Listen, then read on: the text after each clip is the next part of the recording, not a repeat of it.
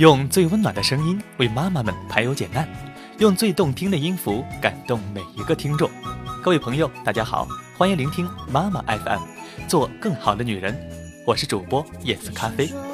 今天我来继续和大家分享一本如何引导孩子选择艺术课程的书籍。你可以利用闲暇的时间了解一下如何判断您的孩子适合学习绘画还是音乐，并且有方向性的引导他们。好了，闲话不多说，马上开始今天的节目。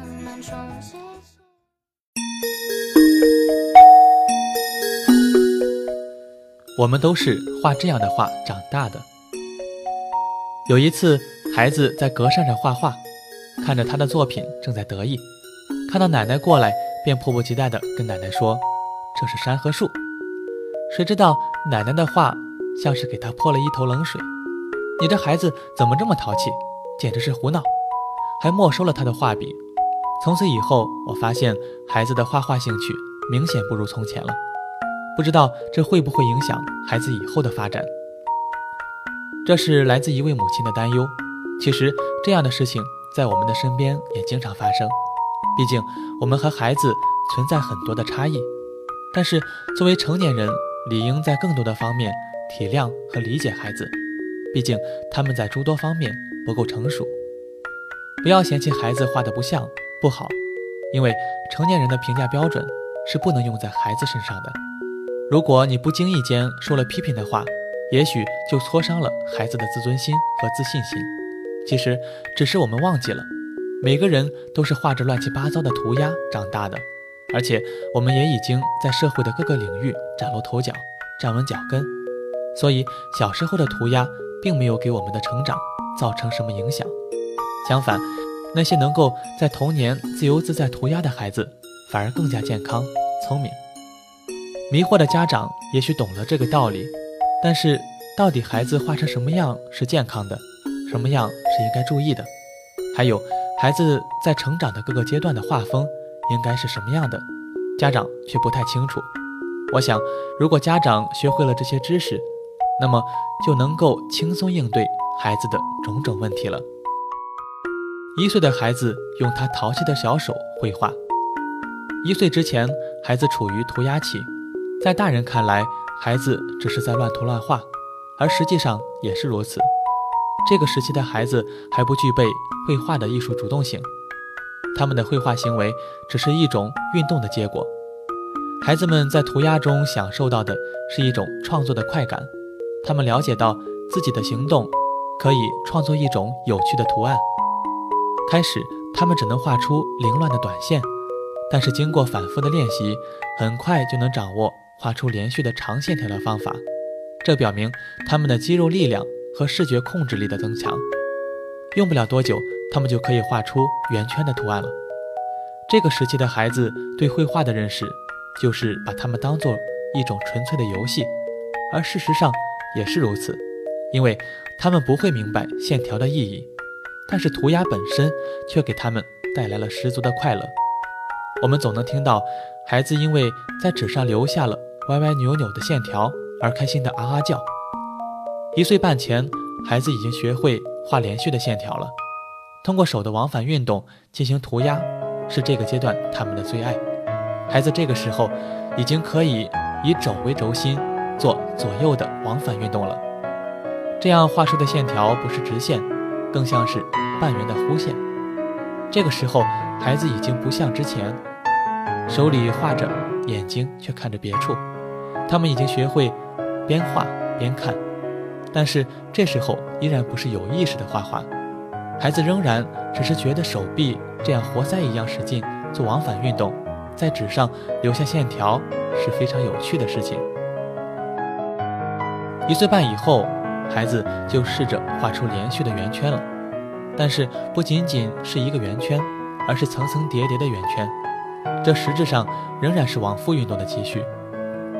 在孩子将近两岁的时候，肩和肘。开始能够做出流畅的协调运动，这时候笨拙的圆圈开始变得流畅和标准。随着孩子进一步的发展，他开始可以画出以手腕为轴心的较小的连续圆圈了。爸妈可以惊喜地发现，孩子的拿笔方式也渐渐接近成年人。在孩子三岁之前，家长应尽量让孩子涂鸦的潜能得到充分的发展。父母施教指南针：关于绘画工具，不要给孩子过多的颜色，让他自己选择一种喜欢的颜色来涂鸦。粗的马克笔是非常好的选择，通常选择水性的比较好，因为不怕弄脏衣服。当然，也可以用蜡笔或者是铅笔之类的绘画工具。至于纸，最好是选择比较大张的，像挂历就可以成为非常合适的绘画纸张。不要教孩子画具体形象，这个时期如果教孩子画具体的形象，是会影响孩子的智力发育的。所以，如果你曾经教过，那么一定要马上停止，或者只是让孩子简单的看一些即可。现在，父母应该做的是让孩子立即回到原本的自由涂鸦状态。其实，这个时期如果开始调整，还是来得及的。两三岁的孩子爱用线条和圆圈讲故事。两三岁是孩子绘画能力突飞猛进的阶段。他们已经开始能够画出连续的线条和圆圈。当然，这所有的进步都应该归功于孩子生长发育。过了两岁的孩子已经可以用双手灵活地抓住东西，特别是他们懂得运用指尖来捏住东西。不要小看捏的动作，因为这需要把注意力集中在手的末端。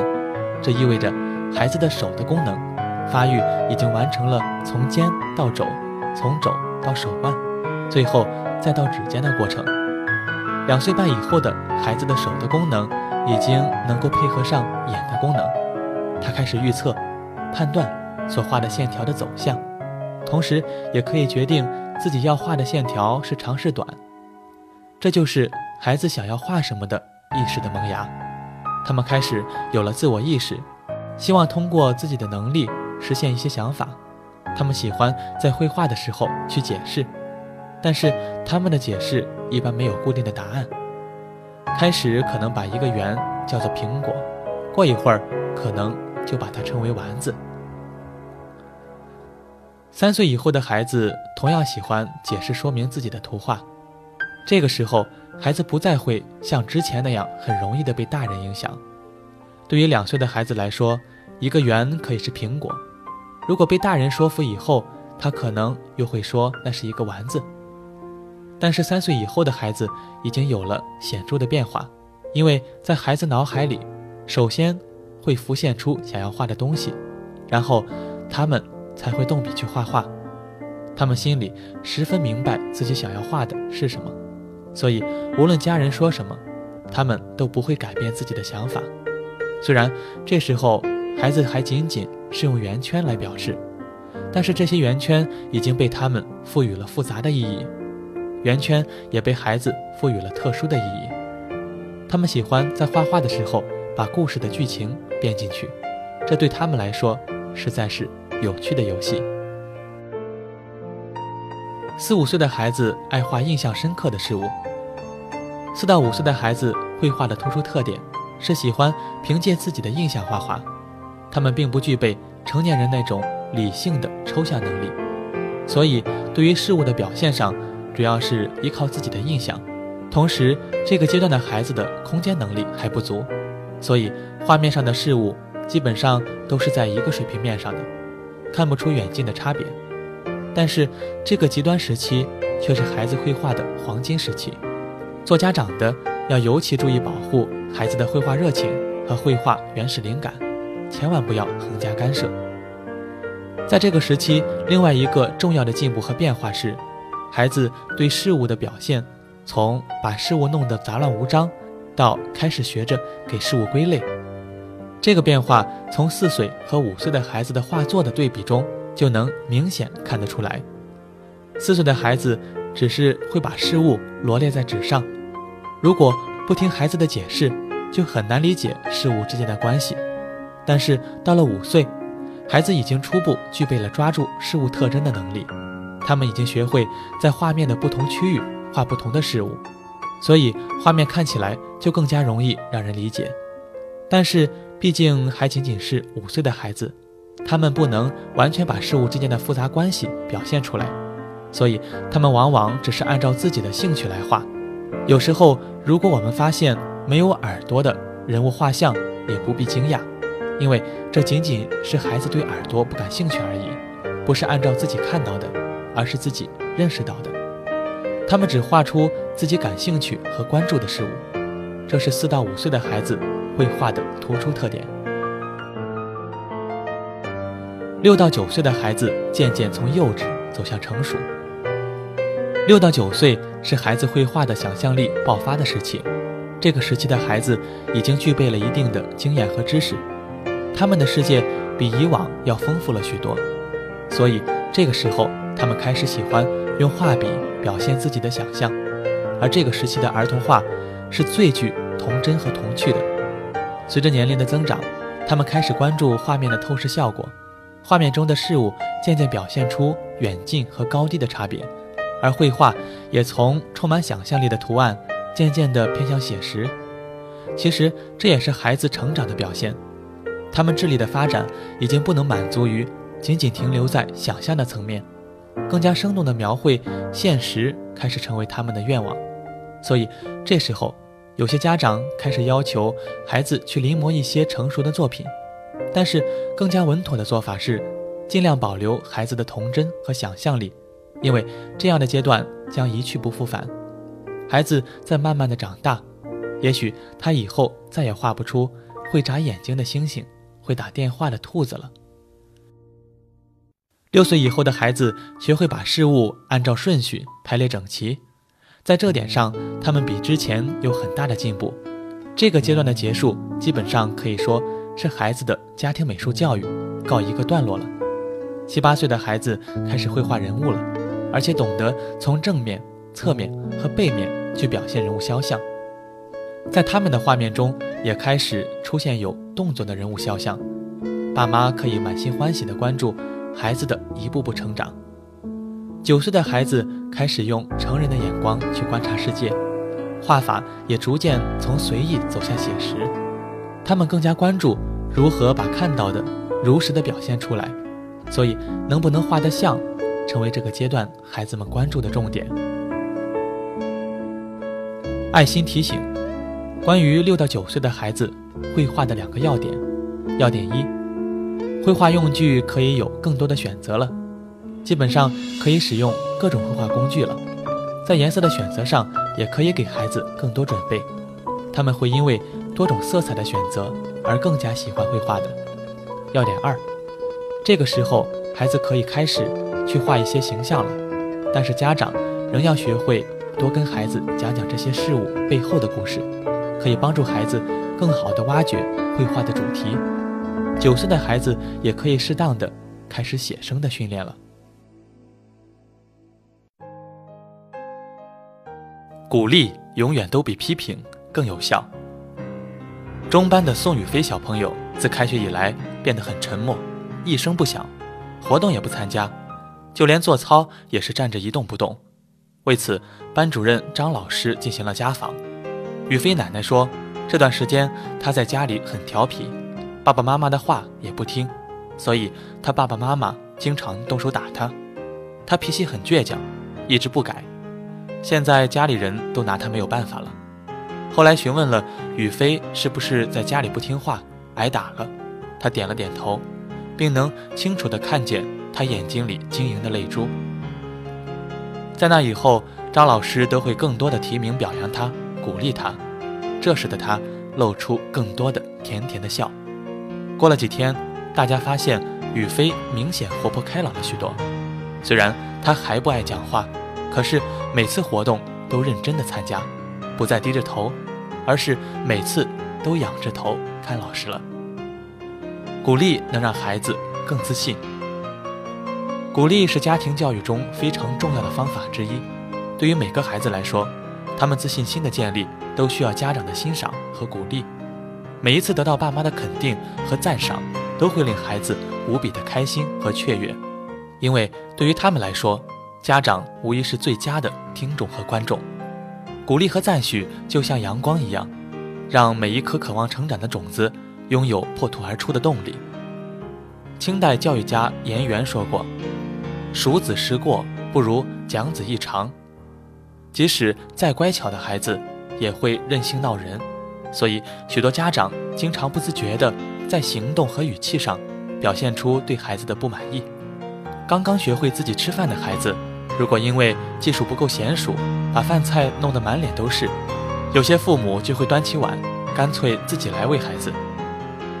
有些懂事的小孩子吃完饭会想要帮助大人收拾碗筷，但是偶有意外打碎了盘子。大人可能就会说：“看看你，毛手毛脚的。”这些无意的言行，无疑都是孩子心中刚萌生的信心遭到打击，也阻碍了孩子尝试挖掘自我能力的意愿。其实，这样行为背后反映出家长不相信孩子的能力。但是，如果没有这个学习和尝试的过程，谁都不可能一下子成熟。任何的成长都是要交学费的，因此，家长。应该注意自己的一言一行，特别是面对孩子的失败的时候，任何失望的表示都可能对他们造成伤害，让孩子认为自己是个失败者。成功的家长必须明白，去做和做成功是两回事儿。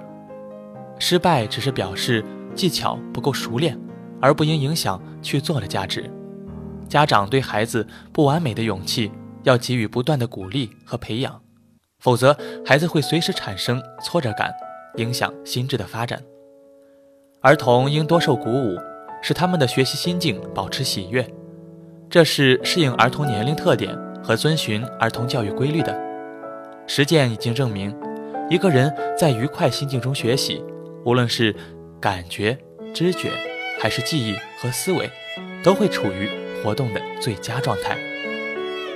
鼓励是尊重的代名词。孩子虽然年纪小，但是他们的内心世界是极其丰富的，而且从某种程度上说，比成人更加敏感，更加容易被伤害。因为孩子的情商水平与成人相比还有差距，他们不懂得如何更好调节自己的情绪，尤其是在自尊心受到伤害之后，他们很可能会失去探索的勇气。所以，任何一个爱孩子的家长都应该懂得。尊重孩子，而想做到尊重，鼓励就是一种很好的办法。千变万化的世界中，一缕阳光、一片绿叶、一只小鸟，都会引起孩子的遐想。他们会发现，会思考，会探索，会创新。幼小的身体里，漫溢着无穷的生命力、创造力和想象力，对生活充满智慧和热情。因为尊重，我们发现；因为发现。我们鼓励儿童的世界是一个奇妙而梦幻的世界，细小的创造行为，因为得到及时的发现与鼓励，才能在生命的每一个角落点点滴滴的萌芽。创新是孩子的天性，孩子对新鲜事物充满了好奇，爱探索，爱创新。作为家长，要放下权威，俯下身来，把自己也当作是孩子中的一员，做他们的知心朋友。拿出理解和尊重，同他们在完全平等的基础上对话，用孩子的眼光和心灵去倾听和发现，带着由衷的微笑融入他们的世界，走进他们的心扉，捕捉孩子创造性思维的火花，鼓励孩子探索，引导他们独立思考，与他们同心协力，携手攀登跋涉，获得创新的乐趣。幼儿园大班的娜娜有个习惯，她无论走到哪儿，都会随手捡起路上的小石子。因为这个，幼儿园很多小朋友都给他起了“垃圾王”的绰号，这极大的打击了娜娜的自尊心。每当小朋友们指着她嬉笑以后，回家她总会哭着跟妈妈诉说自己的委屈。妈妈告诉娜娜，其实娜娜做得很好，而且那些石头都很漂亮，妈妈也很喜欢的。后来，妈妈还专门给娜娜买来漂亮的收纳瓶，给那些小石头找到了安身之所。娜娜的妈妈跟幼儿园的张老师聊过娜娜的困惑以后，张老师就让娜娜把自己的收藏带到课堂上给同学们展示。全班的小朋友都惊呆了，他们发现娜娜的收藏是那么的精美可爱。后来再也没有人叫娜娜“垃圾王”了，而且有几个小朋友也学着娜娜开始捡石子儿了。孩子的每一次对生活之美的发现，都值得被珍视和鼓励。这是孩子最纯真和自然的一面，而且其中蕴含的思维的火花，很可能使他们受用终身。小石子也许在大人看来，只能是随脚踢开的异物，但是在孩子眼中，就可能是无比可爱的珍宝。每当孩子把这些宝贝带回家时，父母千万不要露出鄙夷的眼神，因为孩子认为，即使再难看的东西，也都有可能变身为完美的美术作品。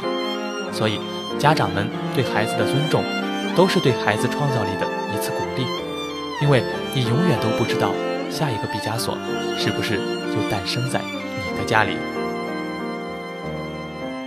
艺海时针，毕加索。与立体主义，也许你还不知道，其实，在艺术领域有这样一个流派，叫做立体主义。诞生于1908年的立体派分为两个阶段，第一阶段为重复几何形态事物或同时表现脸部正面与侧面形象的分析立体派；第二阶段为将金属或者木块、布条、报纸等。一些生活中看起来是废物的素材，作为创作的元素的综合立体派，不难发现，其实第二阶段的综合立体派，其实就有点像孩子收集杂物的行为。艺术家在不断的探索实践中，企图突破原有的创作局限，发现，在孩子的行为中潜藏的艺术灵光。毕加索就是这个艺术流派的突出代表，他与布拉克试图用报纸。或者布片来代替颜料，完成他们印象派拼贴画。他的代表作《亚维农的少女》就是用竹筐、料理用的铝制容器、鞋子拼贴完成的，生动地表现了一个少女奔跑的姿态。艺术家的这种突破告诉我们一个道理：在美术的世界里面，就是充满了无限的可能。创作不能拘泥于固有的理念，只有打破了。盘子只能用来吃饭，这样的老观念，才可能在艺术之路上不断的创新和发展。而其实这背后所折射出的，也是一种尊重艺术的精神。无论是艺术家本身，还是评论家，亦或是有着艺术素养的大众，他们都选择了一种尊重的态度来面对艺术的一次次突破。所以，从某种程度上说，也是这样的尊重和鼓励，才让我们的艺术世界。变得如此绚丽多姿。鼓励是激发孩子求知欲望的助推剂。在哥白尼小的时候，他的爸爸当上了伦敦市市长，所以经常邀请一些名人做客。也正是因为他们谈论的话题内容很丰富，所以引起了哥白尼对世界的探索。从此，他成了有名的问题虫，经常提出老师答不出来的问题。但无论是他的父母还是其他的大人，从来没有因为他的问题太多而表现出厌烦，反而会不厌其烦地给他解答。有一些问题，他的父母也回答不出来，就给他买书看。在书中，哥白尼喜欢上了天文。后来，他经过努力的观察，指出了地球中心说的错误，创立了更为科学的宇宙结构体系——太阳中心说。对于儿童的记忆，鼓励能使记忆得到强化，鼓励还能增强儿童的自信心。只有当儿童看到自己的力量时，才会产生积极活动的欲望和情绪，才能主动的去求知。及时适当的鼓励，是对儿童努力记忆的报偿。儿童体验到记忆知识的愉快心情，就会强化记忆的效果。输出和输入信息，在鼓励的条件下，能得到最大的畅通。对于十二岁以下的孩子来说，效果就表现得更为明显。因此，家长对儿童坚持正面教育和诱导，采用以表扬和鼓励为主的教导方法，可以维持和发展儿童浓郁的学习兴趣。